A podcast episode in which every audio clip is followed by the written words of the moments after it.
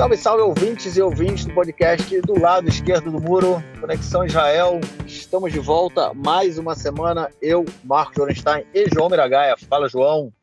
Fala, Marquinhos, beleza? Tranquilo, na boa. Podcast 134, gravando na quinta-feira, tradicional quinta-feira, mas um pouco mais cedo, são 9h36 da noite aqui em Israel. A nossa segunda tentativa, porque começamos a gravar, começamos a, a falar e esquecemos de gravar o podcast, mas nos primeiros minutos nos demos conta e então estamos repetindo aí esse início. É, vamos então passar para o nosso primeiro bloco para tratarmos de, é, questões relacionadas ao conflito palestino-israelita. Bom, gente, comentamos aí na semana passada, né? Porque até porque a gente vinha aí naquela onda de atentados. É, inclusive o último atentado que aconteceu aqui do lado esquerdo do muro, né? Aqui dentro de Israel, é, foi uma hora antes da gente gravar o nosso podcast na semana passada, o atentado em Tel Aviv, é, que deixou de início três pessoas mortas é, e depois acabou, não, duas pessoas mortas e depois mais um é, é, acabou acabou morrendo um dia depois. É, enfim, e essa semana que está acabando agora, a gente não teve nenhum outro atentado, pelo menos do lado de cá.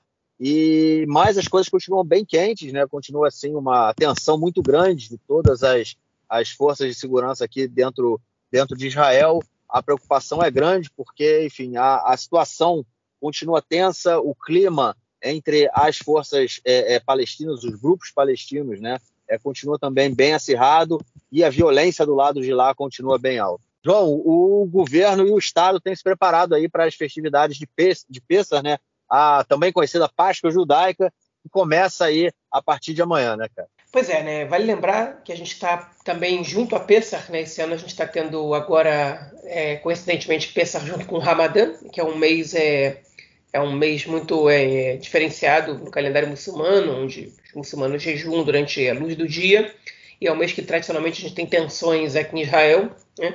Ramadã, nem, enfim, não, nem sempre cai junto de alguma festividade judaica, como a gente tem que lembrar que o calendário muçulmano é um calendário lunar, e enfim, os meses eles, eles é, flutuam, né? Cada ano é, eles coincidem com outra, com outra época, enfim, do ano do calendário judaico, que é um, que é um calendário que ao mesmo tempo é, lunar, e solar, né? Mas enfim, deixando essas questões de lado, a gente está tendo Ramadã e Pessah, né? É, a noite de Pessah é amanhã de noite, né? Sexta-feira de noite, quando o ouvinte escutar, provavelmente já vai ter passado. É, e Ramadã, enfim, é o mês inteiro. E amanhã de manhã, na sexta-feira de manhã, é, quando tem a tradicional reza, né, nas sextas-feiras nas mesquitas, é, porque sexta-feira é o dia sagrado dos muçulmanos, é o dia que eles vão rezar, e enfim, e é o dia, e é o dia que mais gente é, frequenta as mesquitas na sexta-feira de Ramadã. Amanhã é a segunda sexta-feira de Ramadã, o mês tem, se não me engano, quatro sextas-feiras, é, enfim, o mês muçulmano, esse, esse Ramadã vai ter quatro sextas-feiras, e amanhã é segunda, é, então, a gente já está preparado para uma, enfim, para possíveis tensões que possam acontecer nessa coincidência de datas, nessa quase coincidência, né? Porque Pesach entra, é, a festividade começa de noite, né? E Ramadã, é, a reza é de manhã.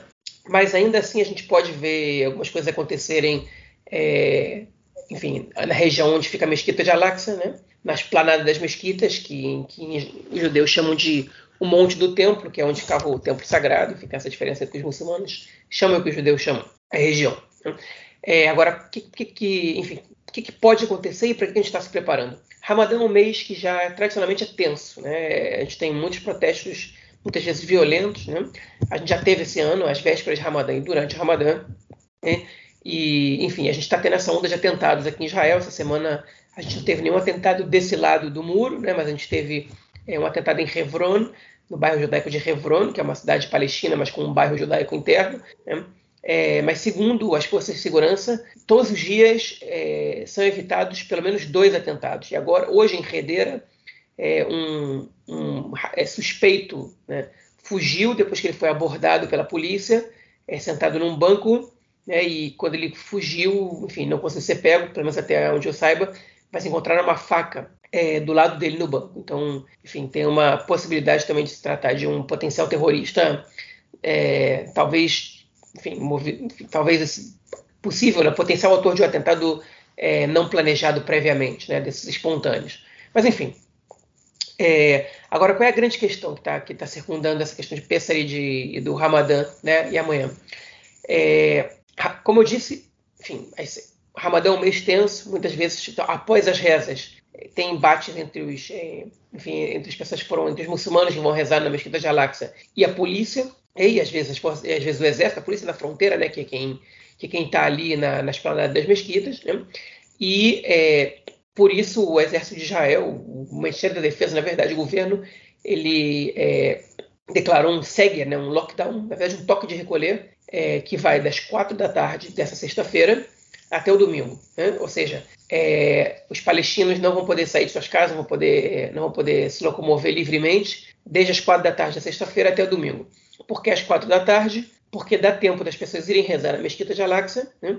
em outras mesquitas, mas principalmente na mesquita de Al-Aqsa, é, mas não vão poder entrar em Israel durante as festividades de Pessah. Um dos maiores atentados, se não o maior, já realizado em Israel, foi um atentado feito num hotel em Netânia, onde enfim, as pessoas comemoravam Pessah, né? Muitas vezes é, os hotéis fazem festas para grandes pessoas, jantares festivos para muitas pessoas, né? É, é, nas festividades judaicas e, e, esse atentado, se não me engano, morreram mais de 40 pessoas, explodiram o andar inteiro do hotel. Enfim, foi um caso muito drástico durante a segunda intifada, muito triste e, e as atenções sempre estão redobradas, principalmente para uma situação como essa.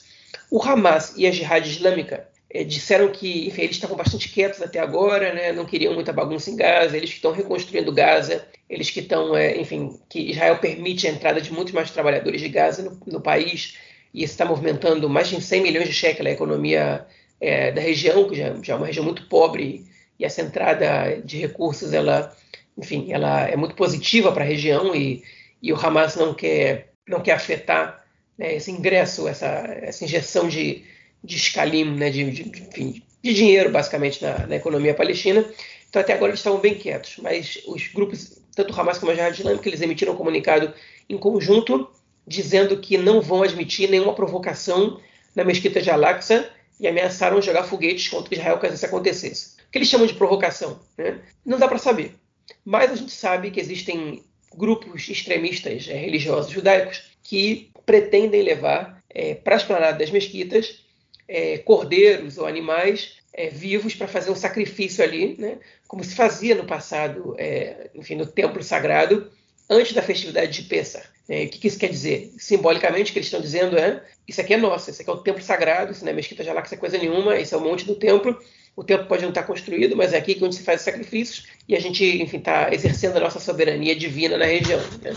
Então, enfim, as forças de segurança de Israel estão muito atentas a esse tipo de ação que pode desencadear é, um novo conflito, uma nova guerra, com dezenas, centenas de, de mortos, pelo menos, e acho que a maioria das pessoas não quer isso, né?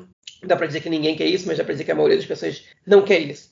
Enfim, então a gente está vivendo esse momento de tensão, tensão quase total, né?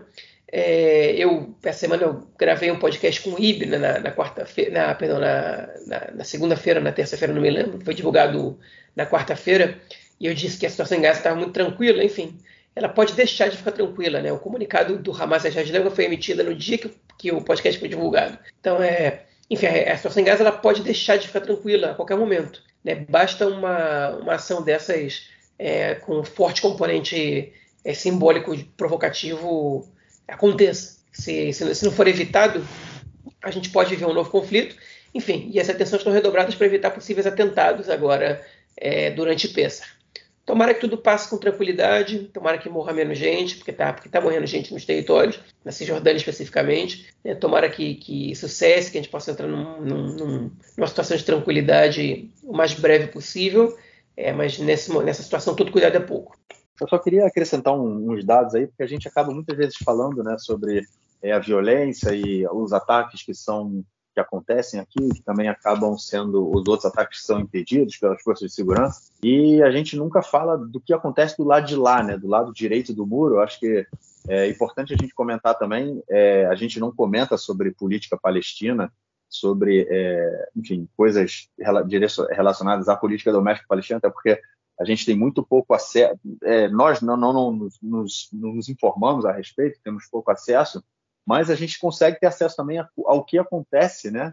É, do lado direito do muro, apesar da mídia israelense ter muito, é, não falar muito do que acontece. A gente é, sempre acaba tendo a impressão, ou pelo menos essa impressão que eu acabo tendo, que as coisas acontecem do nada, né? Tipo, é como se do lado do lado da no lado da Cisjordânia, principalmente, né, as coisas estivessem bem bem tranquilas e, enfim, é, porque a, a, a, realidade da Cisjordânia e a realidade de Gaza são bem distintas, né?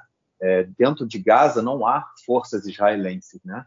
E dentro da Cisjordânia há não só forças israelenses, como colonos israelenses, né? É, centenas de milhares de colonos israelenses vivem naquela região, né? E aí eu queria acrescentar uns dados para a gente também ter é, é, noção do que acontece do lado de lá, que ajuda também a fazer com que atentados aconteçam, né? E que, enfim, que a gente chegue a essa situação é, de, de enfim, bem, bem complicada, né? Só esse ano é, até março desse ano, na verdade, não incluindo aí é, é, o mês de abril, né, o mês que a gente está agora, a, a ONG B'Tselem, né, que é a principal organização de direitos humanos, é, é uma organização israelense de direitos humanos que é, trabalha dentro dos territórios ocupados, aí é, Cisjordânia, Jerusalém Oriental e Gaza, né, foram registrados né, na Cisjordânia né, e Jerusalém Oriental é, mais de foram 113 casos de violência é, cometidas por colonos é, desde, desde o início do ano. Isso quer dizer colonos que destruíram é, é é, não casas, carros, propriedades de uma forma geral, né, de palestinos, é, pichando, queimando, é, destruindo árvores. Né? Muitos palestinos eles têm em suas, em suas, nas suas terras né, oliveiras e outras, enfim, outras, principalmente as oliveiras, e os colonos vão e destroem aquilo, enfim. Houve, houve esse ano 113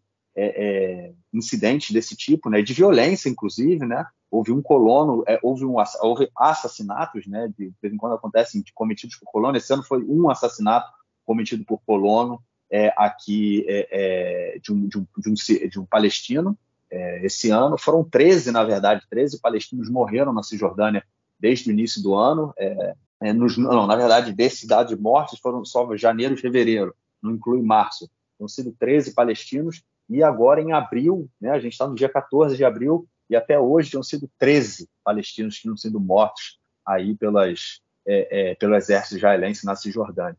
Só isso dá também uma noção para a gente né, do que está acontecendo do lado de lá. Né? A gente fala que está é, tá muito quente, as coisas estão muito tensas, mas é, a gente mostra o que, que, só, o que, o que, que vem acontecendo e o, o, o quão é importante a gente entender o que é a presença dos colonos naquela região e o que eles também acarretam, né? eles, é, como eles influenciam e as consequências da presença deles na, na vida dos palestinos, porque é, eles são é, é parte deles, né, que vivem ali e, e vivem nos seus é, out, outposts, né, como se fossem postos avançados, eles vão criando novos assentamentos é, isolados e são extremamente violentos, eles andam armados têm o apoio do exército, porque o exército vai lá para dar proteção, e muitas vezes eles acabam agredindo soldados também, é, enfim, e, e, e, a presença, e, a, e eles sempre correm, é, é, eles expulsam palestinos de suas terras, é, enfim, a presença deles é muito violenta. E é óbvio que isso acaba gerando também uma, uma, uma, uma consequência, né? E tem uma revolta da própria população palestina, muitos é, é, pastores que não conseguem entrar nas suas terras com suas ovelhas, porque os colonos não deixam, muitos, muitos, muitos é, agricultores que querem chegar nas suas oliveiras e os colonos não deixam. Enfim, é uma realidade que na, na Cisjordânia hoje está realmente muito quente e tem se agravado, né? Nesse último período aí, é, durante esse, esse governo agora. É, eu acho que é importante a gente também trazer esses dados, né? Porque mostra um pouco é, de vez em quando a gente fala, está ah, acontecendo atentado aqui, a coisa lá está quente, a gente não consegue saber o que acontece do lado de lá, não tem muita informação do que acontece do lado de lá, é, mas isso é importante. Enfim, como a gente previu ontem, sexta-feira, nove e meia da manhã, e eu é, trago aqui atualizações sobre a reza da manhã na, na esplanada das mesquitas, na mesquita de Al-Aqsa, na verdade a reza que não aconteceu, né? Mais de mil é, jovens palestinos decidiram dormir na esplanada das mesquitas é, com a suspeita de que judeus fossem subir a região para poder sacrificar um cordeiro, como a gente comentou. É, isso não aconteceu, ninguém subiu para sacrificar o cordeiro, mas às quatro horas da manhã é, alguns dessas, algumas dessas pessoas que dormiram lá e outros que já começaram a subir as planadas das mesquitas para poder realizar as, as rezas da, da sexta-feira, é, entraram em confronto com a polícia, começaram a atirar pedras, vieram, houve uma marcha de pessoas com bandeiras do Hamas e da autoridade palestina, que entraram já com o intuito de, de fazer tumultos, é, e jogaram pedras na polícia, dispararam fogos de artifício contra a polícia, jogaram pedras também do outro lado da, da é, enfim, do muro das lamentações para os judeus que estavam rezando, para quem conhece o lugar, o muro das lamentações é o que separa as planadas mesquitas, está numa região mais alta do bairro judaico. Né? Enfim, no Muro das Lamentações, no Kotel Amaravi, tem judeus que rezam, e do outro lado são os muçulmanos que podem rezar. Eles começaram a tirar pedras também contra, esse, contra o lado judaico. A polícia usou de gás é, lacrimogênio, de balas de borracha, para dispersar é, os tumultos. O confronto se estendeu por mais de duas horas, às seis horas da manhã, quando eu acordei. Repórteres é, notificavam ao vivo que o, a confusão ainda, né, mostravam, postavam vídeos no Twitter e não parou até agora. Que já foram 17 palestinos e três policiais feridos. Dois dos palestinos estão em estado grave, os policiais estão, estão feridos em estado leve, né? Enfim, e a gente pode ser que a gente atualize mais, se der tempo até o podcast ser, ser lançado. É, até agora não tem sinais de foguetes sendo disparados da faixa de Gaza. O Hamas convocou a população da Cisjordânia é, a, a, a, comparecer na linha verde e, enfim, e, e, atuar contra, contra as forças opressoras e a barbárie é, do, da ocupação, né, enfim, parafraseando é, o comunicado do Hamas. É, até agora a gente não tem registros de foguetes lançados. Não houve provocação do lado israelense. É, a, a, segurança do Waqf, né, que é a instituição da Jordânia que controla é, a parte civil da, das planadas das mesquitas, prendeu dois suspeitos de serem judeus disfarçados de muçulmanos que estavam subindo para causar tumulto, mas se tratavam de dois turistas muçulmanos, né, que, enfim, que não falavam árabe, que já foram identificados e liberados, mas as rezas não vão acontecer é, nessa sexta-feira por conta do tumulto, ok? O que pode causar ainda uma escalada ainda maior de violência. Enfim, é, espero não trazer mais atualizações, é, porque cada atualização que a gente trouxer provavelmente vai ser sinal de que as coisas pioraram. Mas é isso, pessoal. Enfim, Hag Sameach, Ramadan Karim, é, Shabbat Shalom, para quem está ouvindo a gente ainda na sexta-feira, se é que isso vai ser possível. Bom, vamos então passar para a nossa próxima notícia, que é sobre um casal de, é, de Jerusalém, um casal Kadori. Ele é, é o casal que apareceu morto já há muitos anos, alguns anos atrás, e era e a, o assassinato deles foi sempre um mistério, ninguém sabia dizer direito o que tinha acontecido, até que, enfim, foi divulgado e parece que, que a causa da morte não, não foi um crime comum, tinha, foi o que é chamado aqui um crime nacional, né? Um crime com, um pano de fundo nacional, ou seja, um atentado terrorista, né? Pois é, é eu também, outra, outro comentário eu fiz no, no podcast do IB, também um comentário de que a gente tinha visto pela primeira vez os, é, enfim, as ações com fatais né, de, de membros da membros ou influenciados pelo Estado Islâmico em Israel agora nessa onda de atentados, mas parece que não. Né?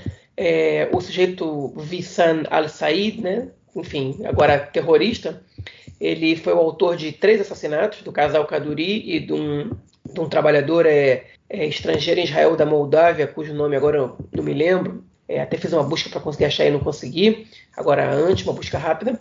Mas enfim, ele, ele quando esse casal foi, foi assassinado, né, ninguém sabia exatamente qual tinha sido a razão. A polícia suspeitou que o marido tinha assassinado a esposa. É, depois tinha algum vizinho, depois que o filho tinha assassinado os dois, algum vizinho. Né, ninguém, ninguém sabia exatamente o que foi. É, um pouco depois apareceu morto esse trabalhador ilegal num, num, em outro bairro de Jerusalém. E esse sujeito, o, o Vissan al-Said, ele foi preso não por causa desses assassinatos. Né? Ele foi preso por prisão administrativa, que são aquelas prisões que você, é, enfim, que, que, são feitas antes de qualquer julgamento e, e, e etc. Ou seja, o Shabak, né, que é o serviço de, de, segurança, suspeitava dele por alguma razão. Ele ficou três anos na prisão é, administrativa. Ele foi solto por um acordo que ele, que ele fez com, a, com, a, com, enfim, com, a, com o Shabak, provavelmente. É, e aí ele tentou assassinar uma menina e, e ele foi, é, enfim, ele foi morto. Agora, qual é a grande questão? Só depois, né, esse assassinato foi em 2019, só depois de três anos a gente descobriu que esse cara era um ativista do Estado Islâmico, pelo menos influenciado pelas ideias do Estado Islâmico, e que, que, que, essas mortes que tinham acontecido foram mortes por terrorismo, né? É, ou seja, que ele assassinou essas pessoas por, é, por questões que já se diz é, sobre é, por questões nacionais, né? Ou seja, questões nacionalistas, é, é, por causa da causa palestina, exatamente. Embora uma pessoa do Estado Islâmico não tenha exatamente a ver com, com a causa palestina necessariamente, né? É, enfim, que mostra muitos fracassos aí. Aí as pessoas, enfim, do, do, fracasso da polícia, que não conseguiu identificar isso, fracasso do Shabak, que teve o cara preso, depois de investigar a vida inteira dele, não conseguiu chegar, chegar no fato de que ele era um terrorista, e principalmente ele ter sido solto e cometeu outro atentado. Né? É, por, por, acaso, a menina que ele esfaqueou não morreu, mas poderia ter morrido. Bom, o sujeito é de Hebron, né, na Cisjordânia, tinha permissão para entrar em Israel para trabalhar, Curiosamente, ele continuou tendo essa permissão depois de, de ser preso e solto. É, e ele, enfim, da, quando foram ver as câmeras de segurança antes do, dos atentados que ele cometeu, mostraram que ele se cobria quando passava na frente de algumas câmeras, ou seja, que ele conhecia mais ou menos como é que funcionava o sistema de segurança em Israel, né? É, isso acende muitas luzes amarelas. Né? Mas enfim, é, vamos deixar esse caso para depois que muito, ele acabou de ser divulgado, foi hoje que isso foi divulgado. Ainda, a gente ainda vai, vai ter aí algumas informações sobre esse caso, talvez a gente volte a falar sobre ele ou não. Que aí o caso em si, ele, ele não, não, não é a notícia mais importante do dia, mas ele desperta algumas, enfim, ele acende algumas luzes amarelas para a maneira como está atuando a força de, as forças de segurança e inteligência israelense. Esse é um caso realmente muito louco, né? Quando eu vi agora também, né, vi a notícia que ele era o, o assassino, enfim, então o crime, na verdade, um atentado, é, dá, dá, tipo, né, do nada sai, sai essa, essa, esse resultado aí, realmente foi uma surpresa muito grande. Bom, vamos então passar para o nosso segundo bloco para tratarmos de questões da política interna israelense essa semana. Bom, gente, a primeira notícia do bloco é sobre o deputado Ayman Node, o deputado, da, é, o líder né, da lista unificada a lista de partidos de eleitorado majoritariamente árabe, né, e ele também é membro do, do Hadash, né, o Partido Comunista Israelense, e deu, ele fez um vídeo essa semana, no início da semana, que gerou muita, muita, muita polêmica aqui em Israel, uma série de discussões, e pessoas, inclusive, querendo, é, dizendo que ele não tinha o direito de estar no parlamento, é, e o vídeo foi feito é, no, em Jerusalém, né, na frente ali do portão de Damasco, portão onde sempre tem muita confusão entre é, árabes palestinos, né, o principal portão de entrada de Jerusalém em Jerusalém Oriental da população palestina, eles entram sempre ali pelo portão de Damasco, é, é muito é mais próximo, né, da esplanada das mesquitas, então eles têm ali o acesso direto. É, e é onde sempre tem confusão e, e muita muita violência entre é, a população árabe é, muçulmana e é, a polícia israelense, né, onde sempre é, o bicho pega. E também onde sempre também há muita provocação né, por parte ali de, de militantes da, da extrema-direita israelense. Enfim, ele, o Ayman Odeh fez um, um, vídeo ali é, conclamando é, a, os, os, cidadãos árabes de Israel que servem. Ele, no caso, falou nas forças de segurança, né, que foi é, bem, bem, depois, enfim, teve uma discussão em torno disso, mas enfim, ele falando que os cidadãos árabes que servem nas forças de segurança que representam cerca de 1, 1,5%, deveriam abandonar as suas armas, jogar as suas armas é, na cara dos, ele fala na cara dos ocupantes, é, e que não poderiam né, fazer mais isso com o povo árabe, é, com o povo palestino, no caso, né, com o povo, com o povo palestino, e que deveriam largar suas armas por conta da, da, de toda a violência que é feita com o povo palestino. João, foi um vídeo aí que gerou uma série de discussões essa semana, né, cara? Pois é, o Emmanuel ele foi muito criticado, ele foi criticado pelo governo e pela oposição, né? Ele fez o discurso que, enfim, que a oposição estava querendo para poder para poder colocar o governo é, numa situação complicada, uma vez que ele agora provavelmente vai precisar do apoio, né? A coalizão vai precisar do apoio da lista unificada para evitar a dissolução da Knesset, né? A gente já vai chegar lá. É, e alguns suspeitam que ele fez esse discurso tão radical, o que não é o perfil do Ayman é, justamente para marcar posição agora que a gente está entrando num período pré-eleitoral, né, que a gente tem grandes chances de passar por, um, por eleições nos próximos meses. Então, qual é a ideia dele? É se diferenciar do, é, do principalmente do, do, do, do é, Mansur Abbas, que é o líder do partido Ram, que está junto com a coalizão e tem feito um discurso muito moderado, Okay? E, de certa maneira, até do Ahmed Tibi, que é, enfim, que é um outro membro importante do, da lista unificada, okay? mas que é de outro partido, né? É, e que os dois mais ou menos disputam é, a posição de, de, líder do grupo internamente. Então, é, o Ayman ele, ele fez esse discurso para poder marcar posição como alguém radical na causa palestina e na, e, e na causa dos árabes, mas ele acabou que ele é, teve que se explicar porque a declaração que ele fez foi, foi forte demais. Né? Ele disse que um árabe que serve às forças de segurança de Israel, é, ele é um traidor, né? E que, que, os, que os, árabes, os jovens árabes e os pais que permitem que os filhos se alistem nas forças de segurança, eles são, enfim, eles são, eles são traidores e deverão se envergonhar do que estão fazendo. O que, o que pegou mal? Porque a, a lista unificada e, enfim, e as lideranças árabes em geral estão cobrando do Estado uma, uma reação forte da polícia há bastante tempo, né, para conter a criminalidade árabe, na, enfim, criminalidade na, verdade, na, na, na, sociedade árabe, os grupos de crime organizado e, os, e a grande quantidade de homicídios que acontece na, na sociedade árabe israelense. Agora, não estou falando dos palestinos do, do lado direito do muro, né, nem, nem da faixa de Gaza, estou falando do, dos árabes cidadãos de Israel. E, enfim, então quando ele diz que servir as forças de segurança de Israel é uma traição e se devia se envergonhar, fica complicado. Então ele teve que voltar e, e, voltar um pouco atrás e dizer o seguinte: não, eu não, eu não me referi à polícia, eu me referi somente às forças é, que atuam na, na ocupação. Enfim, mas isso é muito complicado, porque em Jerusalém a polícia ela é um dos principais é, é, enfim, é a, é a, principal organização de, de, repressão a manifestações árabes, né?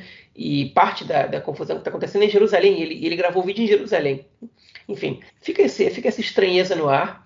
É, e o Bennett, obviamente, foi lá e atacou o Ayman Ude, e a gente vai comentar sobre isso depois, né? Na verdade, as entrevistas que o Bennett deu, que a gente vai entrar na, no debate daqui a pouquinho, é, foram antes da declaração do Ayman Uda e ele já tinha criticado a lista unificada e ele voltou a criticar ele e a Ilapid. A Ilapid disse, olha só, nosso governo está mostrando que é o certo porque a gente não aceita é, os radicais nem, nem, nem da esquerda nem da direita, né? Tá aí a lista unificada dando uma, fazendo um comentário desse e, e o Betzalel Smotrich falando outra coisa que depois a gente vai chegar, vai, vai tocar nisso. Mas enfim, é, foi, foi um comentário é, que de certa maneira ele ele foi polêmico aqui em Israel, né? É, ainda mais se a gente considerar que no atentado de Bnei Brak, um dos mortos foi um policial que foi o policial que abateu, bateu, que, perdão, que abateu o terrorista, né? É, mas acabou sendo morto também. Né? E, enfim, fica uma coisa complicada você fazer um comentário desse que, enfim, sobre, sobre enfim, generalizando é, os cidadãos de origem árabe que servem a, que servem às forças de segurança, porque, enfim, parte dos que estão ali, eles estão defendendo a própria população, né? Porque nada impede que, que os terroristas que, que fazem os atentados assassinem árabes israelenses, né? É uma questão de, de sorte ou azar você estar tá no lugar onde um sujeito passa tirando ou esfaqueando, né? Então, é, ficou, pegou um pouco mal para Emanuel. ele, é mais fácil você criticar o governo, você criticar o exército, criticar até o Estado. Mas você criticar os árabes que, que participam dessas é, das forças de segurança, fica um pouco complicado, ele não definiu bem, depois tentou definir, ainda assim a definição ficou um pouco complicada, enfim. É, marcou a posição, com certeza marcou, mas o discurso ficou meio demagogo, demagógico e, enfim, não sei, não sei se vai servir a médio prazo para ele para nada. É isso. E a segunda notícia do bloco, ela é sobre o deputado Amihai Shikli, né, deputado aí do partido Iemina, que vai ser, é, é, vamos dizer, declarado né, pelo, pelo partido é, como um desertor, né? ou seja, é, a gente comentou disso no episódio passado, no momento em que um deputado ele, ele deixa o partido e é declarado como desertor, ele, ele acaba sendo impedido de participar das próximas eleições né, e ter, é, enfim, ele acaba tendo o, o seu, os seus direitos políticos prejudicados, né, com respeito à candidatura e tudo mais. É, isso no meio de uma semana em que, como o João deu aí, né, deixa na última notícia, o presidente, o presidente, o primeiro-ministro Naftali Bennett deu uma série de entrevistas, né, deu entrevista para todos os canais de televisão e que geraram também muita e muita polêmica. Né? A gente teve aí movimentações, é, principalmente no campo da direita, que continua tentando derrubar o governo, né? o governo agora com,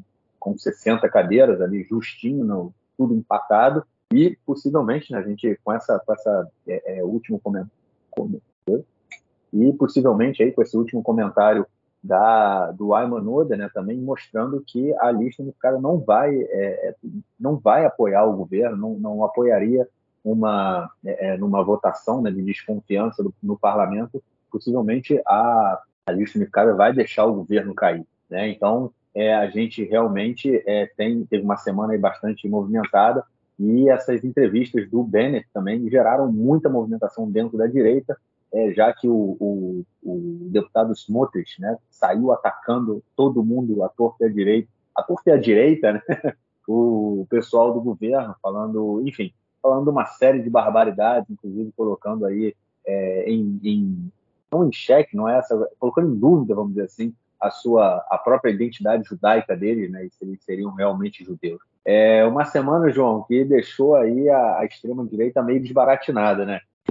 É, na verdade aconteceu muita coisa essa semana na política. Na verdade não, não aconteceu nada, né? Mas é, mas teve, enfim, teve muita polêmica, né? Por comentários aqui, comentários ali. Esse clima pré-eleitoral, ele tá mexendo com os brilhos aí das pessoas, né? Que, que, que, vamos, vamos por partes.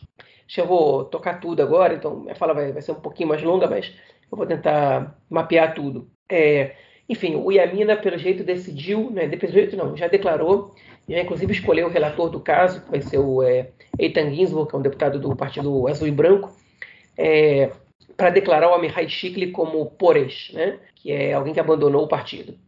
O Ayman Shikli, o, o, o Amihai Shikli, ele é, enfim, ele é o deputado que, do, que é do Yamina, do partido do Bennett, um dos sete deputados que nunca entrou é, na coalizão. Desde o início ele falou que o Yamina estava traindo seus, é, essas promessas e que não ia fazer parte da coalizão. O Bennett tinha alguma esperança, o Bennett e o próprio partido, de que o Amihai Shikli, em alguns momentos, ele pudesse votar junto com o governo. Né? Só que o Amihai Shikli, ele deu o cartão de visita dele logo de cara quando ele votou contra a proposta da Elliot Shakir da Lei da Cidadania, né, que é uma proposta que, enfim, que o Alexandre convencer metade do Rama a votar a favor, e, e o Meretz e o Partido Trabalhista, eles contavam com o apoio dele, o voto dele, que, que fosse mudar tudo, e ele votou com oposição. E isso fica até incoerente por parte dele, né? Se, enfim, se ele estava abandonando a coalizão porque estava contrariando os seus ideais, essa lei era uma lei que o Iamina propunha e que, enfim, que ao contrário, foi a esquerda que contrariou as promessas, né? Que ele votou contra. Nesse momento dava para ver que o cara ia trabalhar contra o governo, trabalhar para derrubar o governo. E nesse momento o Bennett já podia ter declarado, já podia ter começado a declarar o Amihai Shikli como como desertor, né? Mas ele não fez isso. E o cara votou contra é, todos, praticamente todos os projetos de lei do governo, inclusive contra o orçamento, que caso não, não passe, né, o governo cai automaticamente, é, caso a votação não seja aprovada. E, e, ela foi, no caso, né, no limite, mas foi.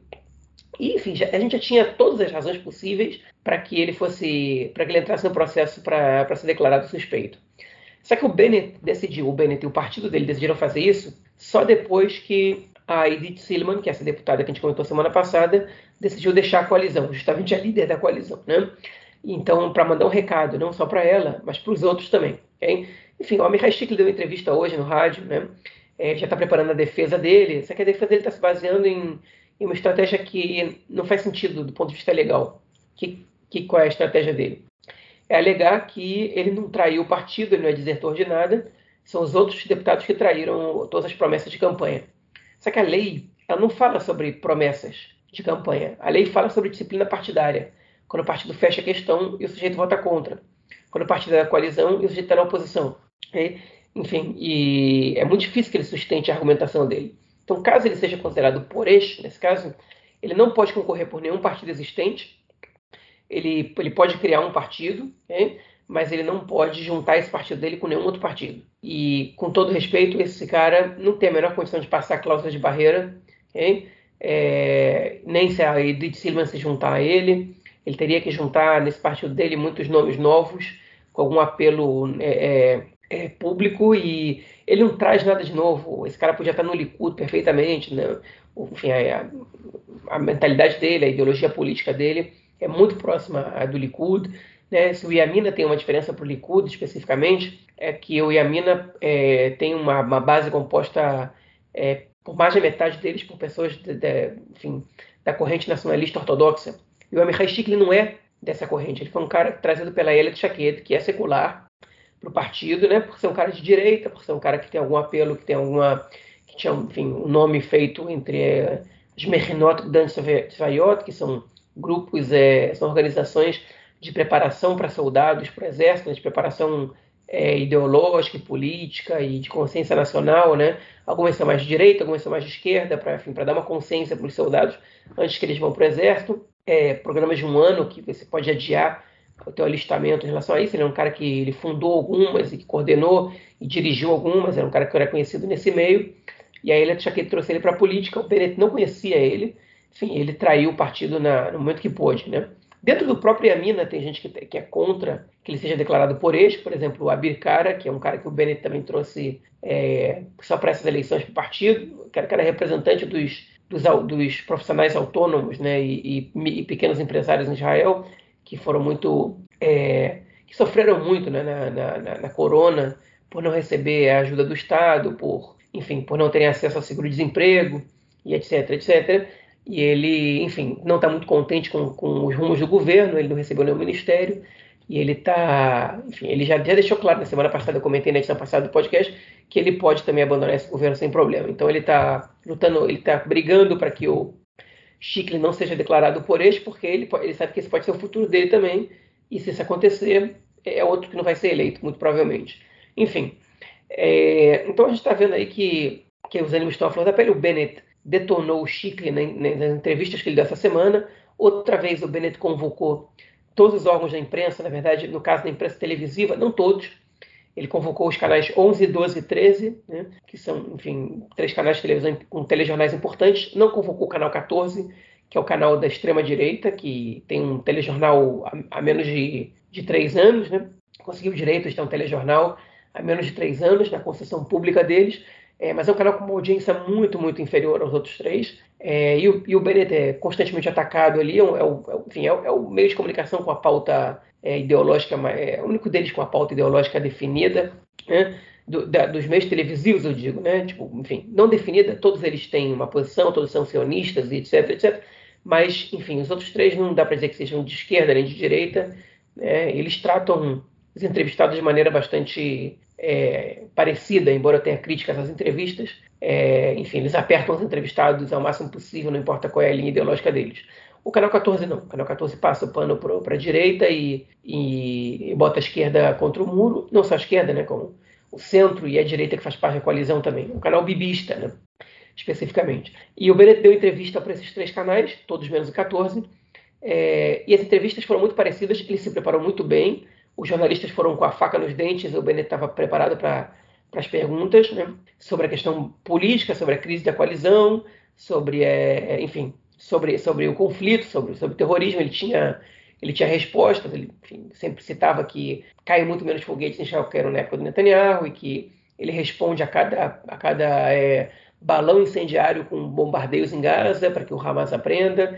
Por outro lado, ele, ele, ele, ele, enfim, ele admitiu, ele reconheceu que proibir a entrada de, de palestinos que, que têm como intenção somente trabalhar, mesmo nesses momentos de crise, é, é só dar armas para os radicais e que ele não vai fazer isso.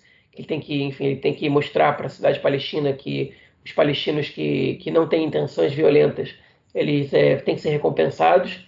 Enfim, que foi um ponto de amadurecimento do Bennett. O Bennett é deputado, dificilmente diria isso. O Bennett candidato, não, não diria isso de jeito nenhum e o Bennett, primeiro-ministro, pelo menos mostrou algum amadurecimento nessa questão. em relação ao caso da Edith Silman, ele disse, é, enfim, ele se solidarizou com ela, disse que ninguém foi mais atacado que ela, que ela chorou com ele algumas vezes, é, que o marido dela foi ameaçado de ser demitido, que teve gente com megafone na frente dos filhos dele, chamando ela de traidora, de, de odiadora de Israel e, e de coisas piores que ele não podia dizer. Enfim, ele mostrou uma certa empatia com ela. Não sei se ele tem alguma esperança dela voltar atrás. Eu acho que é quase impossível ela voltar atrás. Mas, é, mas enfim, ele quis mostrar para a população que, que ele não culpa ela pelo que está acontecendo, porque é muito difícil você suportar essa situação, que ele culpa quem coloca ela nessa situação. E aí ele partiu para o ataque para o Netanyahu e para o Smotrich.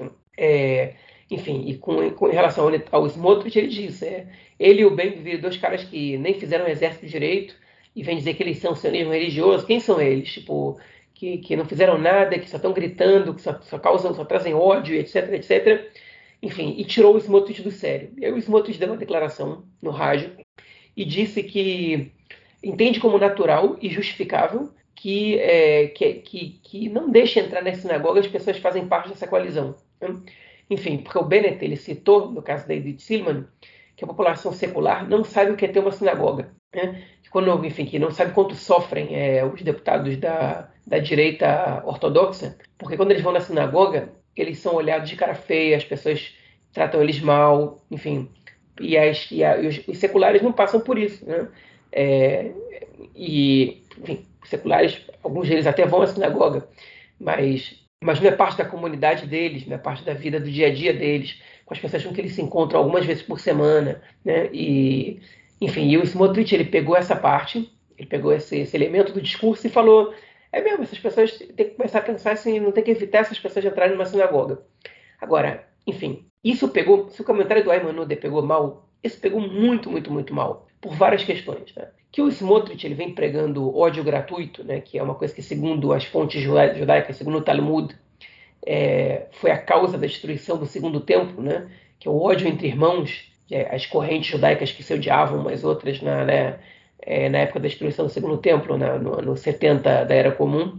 Né, é, enfim, os outros, se, ele já vem dizendo isso, e o Bennett justamente disse isso, olha só o que o Smotrich está fazendo, está pregando ódio gratuito, o mesmo que destruiu o reino de Israel, é, que não é exatamente verdade, mas que, destruiu, que causou a segunda grande destruição há 70 anos atrás, é, perdão, no ano 70 da Era Comum.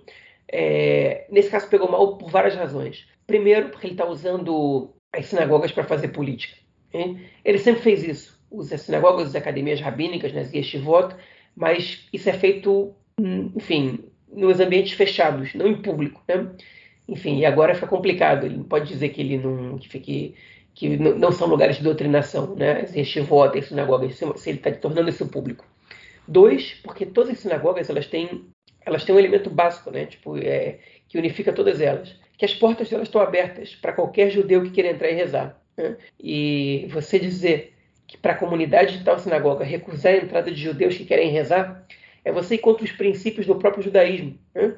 porque rezar é uma é uma é uma mitzvah. Né? é um, é um mandamento. É, e você proibir as pessoas de, de, se encontrarem com outros nove judeus né, e fazer um minyan, que é o mínimo que você precisa para poder fazer as rezas, é, enfim, é você impedir pessoas de é, fazerem o que se diz em judaísmo, chuvar. Né?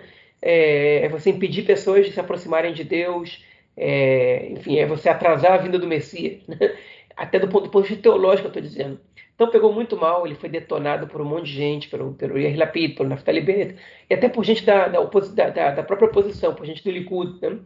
E um deputado do Likud, o Yoav Kish, ele falou assim, não, olha só, está todo mundo convidado para vir na minha sinagoga, o, o Naftali Bennett, a Elet Shaked, o Yair Lapid, o Benny Gantz, todo mundo pode estar convidado para vir na minha sinagoga, é, principalmente no Yom Kippur, né, que é o dia do perdão, ou seja, para pedir perdão enfim, ele contrariou o Smotrich, mas dando uma alfinetada no, no, no, pessoal do governo. Mas pegou muito mal. Aí o Smotrich disse que não foi isso que ele disse, que, que as pessoas pegaram só uma frase que ele disse na entrevista, que tiraram do contexto. Mentira, eu vi a entrevista inteira. Foi exatamente isso que ele quis dizer. É, e no final das contas ele foi lá e disse que no final das contas é quem quebra as promessas e leva os apoiadores de terrorismo para o governo e, e, o movimento islâmico, blá blá blá blá blá, depois vem acusar ele de criar, de criar conflito, enfim. O mesmo discurso de sempre, não conseguiu se livrar da situação. E aí o Moshe Gafni, o líder do Partido Judaísmo da Torá, que é o partido ultra-ortodoxo, o Partido Ortodoxo Ashkenazita, ele disse numa entrevista o seguinte, a gente podia estar agora com o governo Netanyahu, o culpado disso é o Smotrich. Ele vetou o governo com, é, com o Uram, né, que é o partido, enfim, árabe, é, o islâmico, que faz parte do, do, do governo atualmente, da, coalizão atualmente. Né? Enfim, o que o Likud sempre diz, não, porque a gente nunca negociou que, é, que o Uram fosse parte da coalizão, não isso. O, o, o Gafni virou e falou assim, não é verdade, todo mundo sabe que não é verdade, embora o Likud negue, né? Na verdade, essa é a causa e o Smotrich vai ser julgado pela história por não ter deixado a gente a gente fazer esse governo hoje. Eu espero que eles tenham agora mais é, mais sabedoria. Agora, esse comentário do Gafni, ele mostra para a gente duas coisas. A primeira, que ele está fazendo uma movimentação já há algum tempo para que algum outro governo possa ser criado sem que tenha necessidade de eleições. E como a gente comentou na edição passada, se esse governo agora cai, quem assume de maneira automática é o Yair Lapid. E o Yair Lapid, ele, ele tem, enfim, a população ultra-ortodoxa tem muitos problemas com ele. E se a gente fica nessa, nessa rodada de indefinições, de ter eleições atrás de eleições e não tem governo, o Yair Lapid se mantém como primeiro-ministro. Né? E os ultra-ortodoxos continuam na oposição por mais tempo. Eles têm receio do que pode acontecer. E se eles estão vendo uma possibilidade de voltar a ser governo, eles querem. Então ele já tinha feito um comentário de que a oposição tinha que fazer uma autocrítica e, e colocar para formar o governo a pessoa com mais condições. E se, enfim, e se, ou, ou, seja, mandando um claro recado para Netanyahu, que é chegou a tua vez de ir para o lado, botar o Benny Gantz de primeiro-ministro, não importa quem, e, que a gente possa fazer parte do governo. Okay? E agora ele fez comentário sobre o Smotrich, que é dizendo que a mensagem dele é clara. A gente tem que abrir a possibilidade do Ramos ser governo, então se o Smotrich não está disposto a isso, traz outro partido que esteja. E ele também está tá colocando essa, ele está colocando ali é, a disputa eleitoral em voga, né? Porque o Smotrich, pelo que a gente viu da, da votação que o partido dele teve em cidades de maioria ultra-ortodoxa, ele tirou dos, dos partidos ultra-ortodoxos pelo menos uma cadeira e meia. Eles estão nessa disputa, os partidos ultra-ortodoxos com o partido socialismo religioso. A juventude ultra-ortodoxa, ela cada vez mais é, ela é, ela, ela é cada vez mais sionista e cada vez mais extrema direita sionista, né? Então está tendo tá existindo essa disputa agora entre a ultra-ortodoxia e a ortodoxia sionista e, e, e o, e o Gaffney está querendo marcar posição. Okay? enfim, mostrando os danos que o Smotrich está fazendo para que ele possa é, recuperar ou ganhar parte desses votos.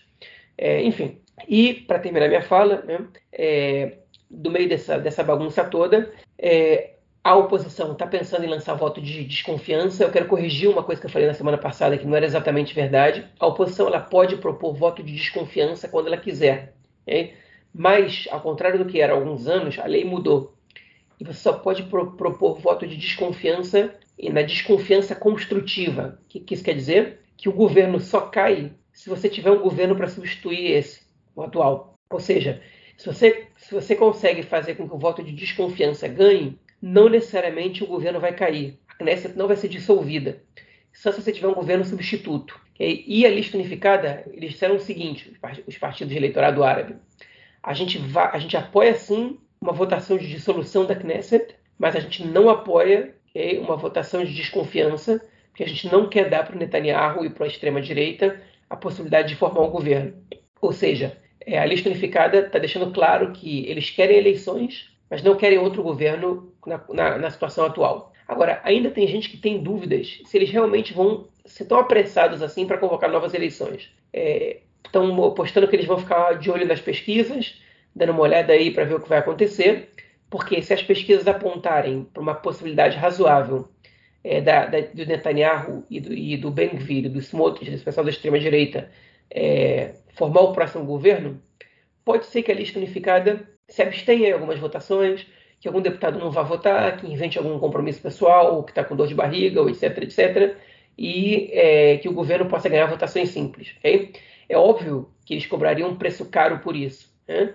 e esse preço caro pode vir em, em forma de reformas, é, em forma de dinheiro para a situação da população árabe israelense, que, que, chegaria por meio deles e não do Uram.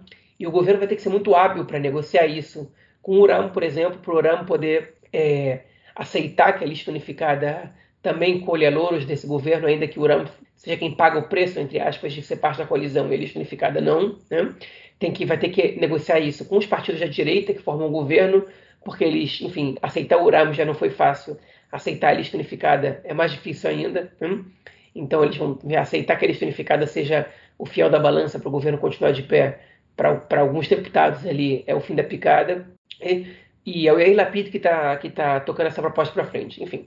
E uma das primeiras medidas que ele deve tomar é que, enfim, o, a, o acordo de coalizão ele prevê votações de, de orçamento é, bienal, né? orçamento por dois anos, e agora em 2022 é, o governo teria que aprovar o orçamento de 2023 e 2024. Só que, de acordo com a lei do orçamento, se você aprova o orçamento bienal, você tem que ter maioria de pelo menos 61 deputados. Se você, se você fragmenta isso em dois, okay? se você cancela essa lei, você precisa ter sua maioria simples, e vai é, para uma votação de orçamento anual, você só precisa ter maioria, ou seja, 60 a 59 basta, ou 58 a 56, não importa, não precisa ter 61. Então o Lapid está cogitando quebrar essa promessa, essa, esse acordo de coalizão, para poderem votar um orçamento só para 2023 e dessa maneira passando muito, dando muitas vantagens para a lista unificada ou para algum deputado que esteja na oposição, por exemplo, a própria Edith Silman, aqui, ali, acolá, ele possa manter o governo atuando aí aos trancos e barrancos é, sem cair. Enfim, se vocês me perguntarem, eu digo o seguinte: para mim esse governo não dura mais seis meses. 9 de maio a Knesset volta a funcionar. Muito provavelmente a oposição vai tentar lançar uma votação de dissolução da Knesset o mais rápido possível. É, obviamente que eles vão querer ter alguma segurança de que essa votação vai ser aprovada. Né? É, e eu acho que, esse, que, é muito difícil que o governo consiga agradar a tanta gente sem ter maioria. Né? É, eu acho que esse governo está com os dias contados e é muito, muito provável que a gente tenha eleições ali entre setembro, outubro, no máximo novembro desse ano ainda. Não acredito que, vai, que a gente vai chegar a 2023 com, com, enfim, com esse governo no, no, poder sem eleições, não.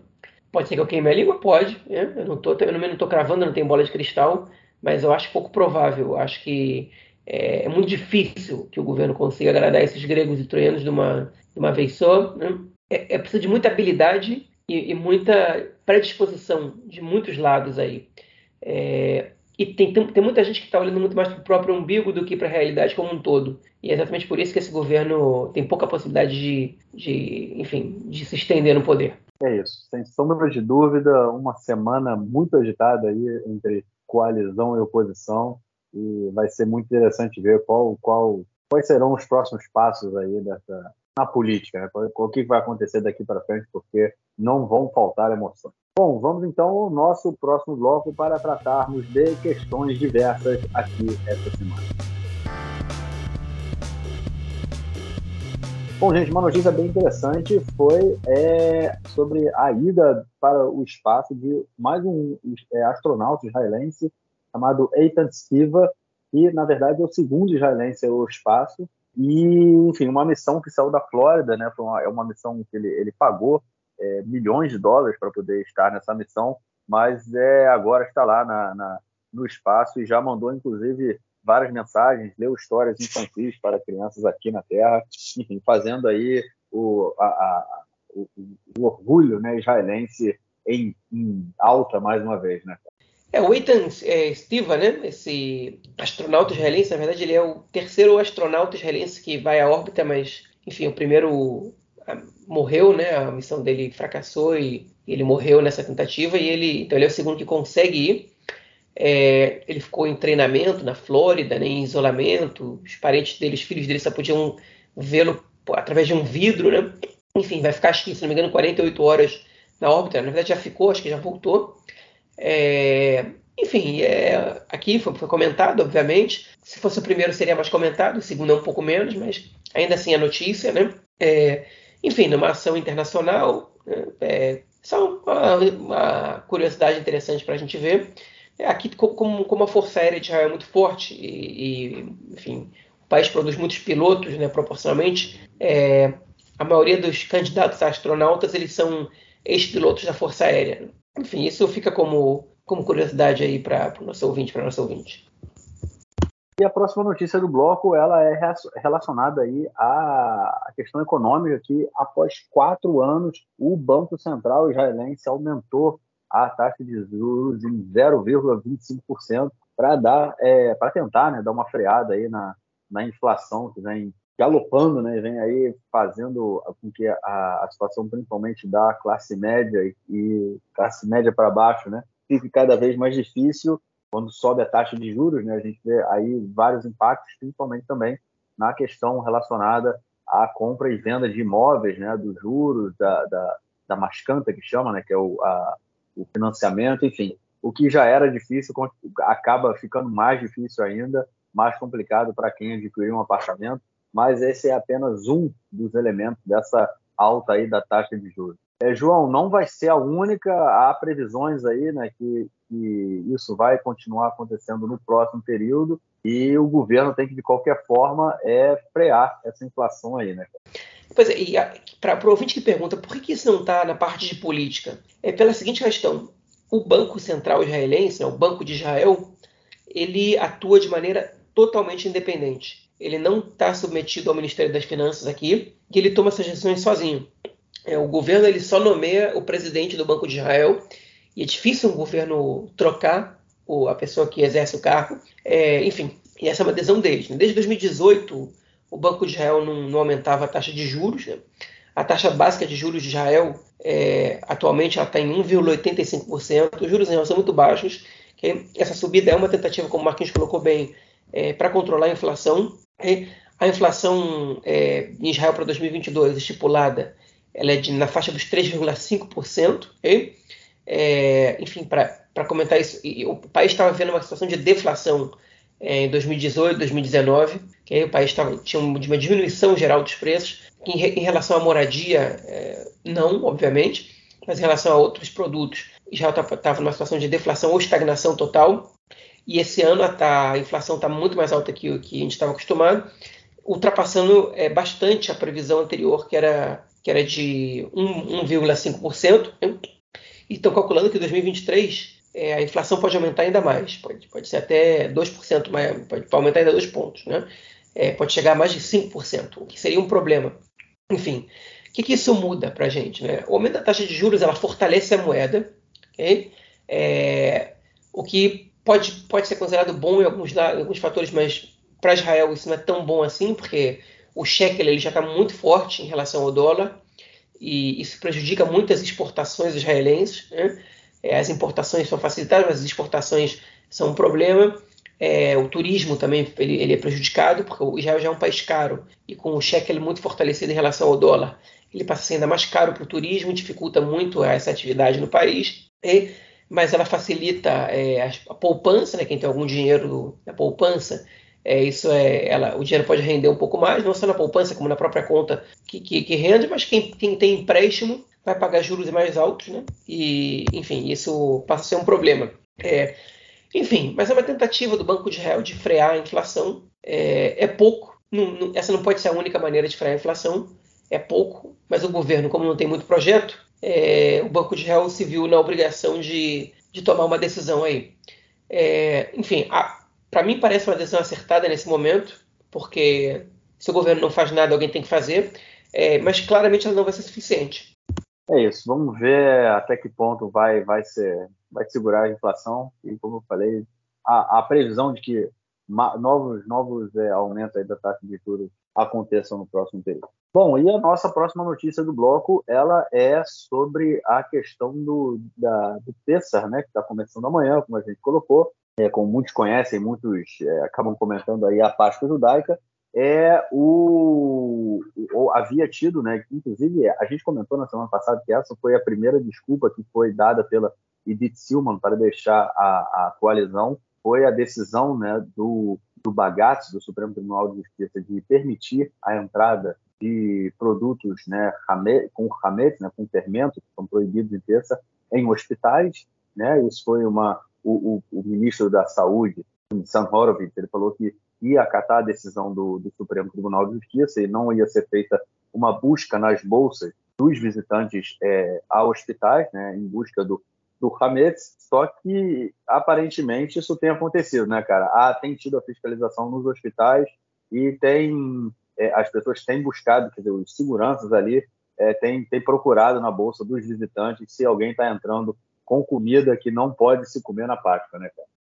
Sim, saiu hoje uma reportagem sobre isso no, no telejornal do Canal 11, né, que mostrou alguns hospitais, entre eles o Hospital Adassa em Jerusalém e o Laniado em Netânia. Né, é, enfim, os seguranças que têm que evitar que as pessoas entrem armadas no hospital, né, é, que, tem que, tem que passam por detector de metal, eles também estão procurando, é, essas pessoas estão levando produtos com fermento, né, com hametz, é, na, nas suas bolsas, e estão obrigando a tirar.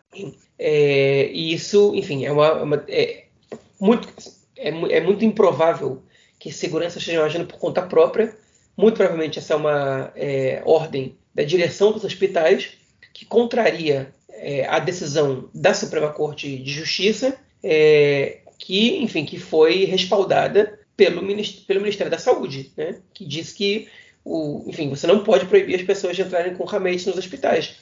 É, o, as cafeterias, os hospitais, os restaurantes, etc., é, não vão vender hametz, porque essa, a lei ela, ela é, se refere né, à comercialização de, de hametz em Pesach, mas ao, livre, é, enfim, a livre circulação de pessoas portando é, é, alimentos à base de hametz, é, ela não é proibida. Okay? E, enfim, e, e, tem agora jurisprudência e tem o Ministério da Saúde dizendo que isso é o que deve ser seguido. O Ministério da Saúde não, enfim, nenhum hospital né, é, é respondeu a, aos questionamentos da reportagem do Canal 11, né, que botou repórteres de propósito com sanduíche para tentar entrar nos hospitais. Vai lembrar que Pessar nem começou. Okay?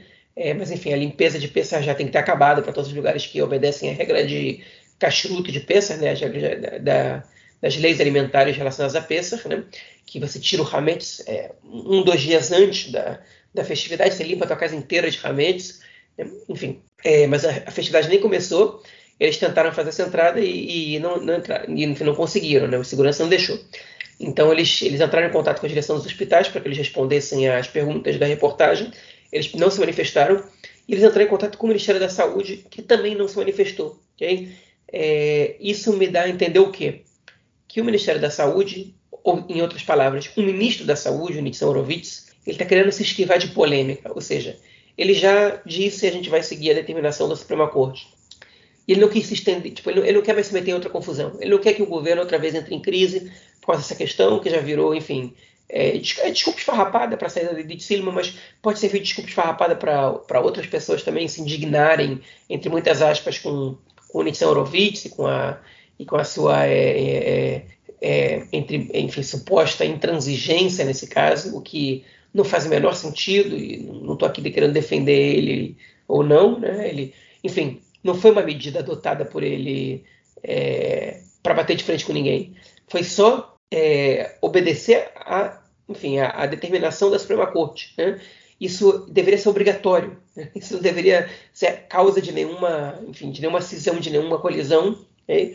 E muito menos deveria ser desrespeitado pelas direções dos hospitais. Mas, enfim, está sendo. Né? E, enfim, é mais um capítulo triste aí da, da, dessa história. E eu estou ansioso para ver se isso vai, se essa reportagem vai é, trazer para a gente alguma, alguma, é, algum esclarecimento, alguma mudança na, na política ou não. É isso. Vamos então ao nosso próximo bloco para ouvirmos o comentário do esporte do camarada Nelson Manda aí, Nelson.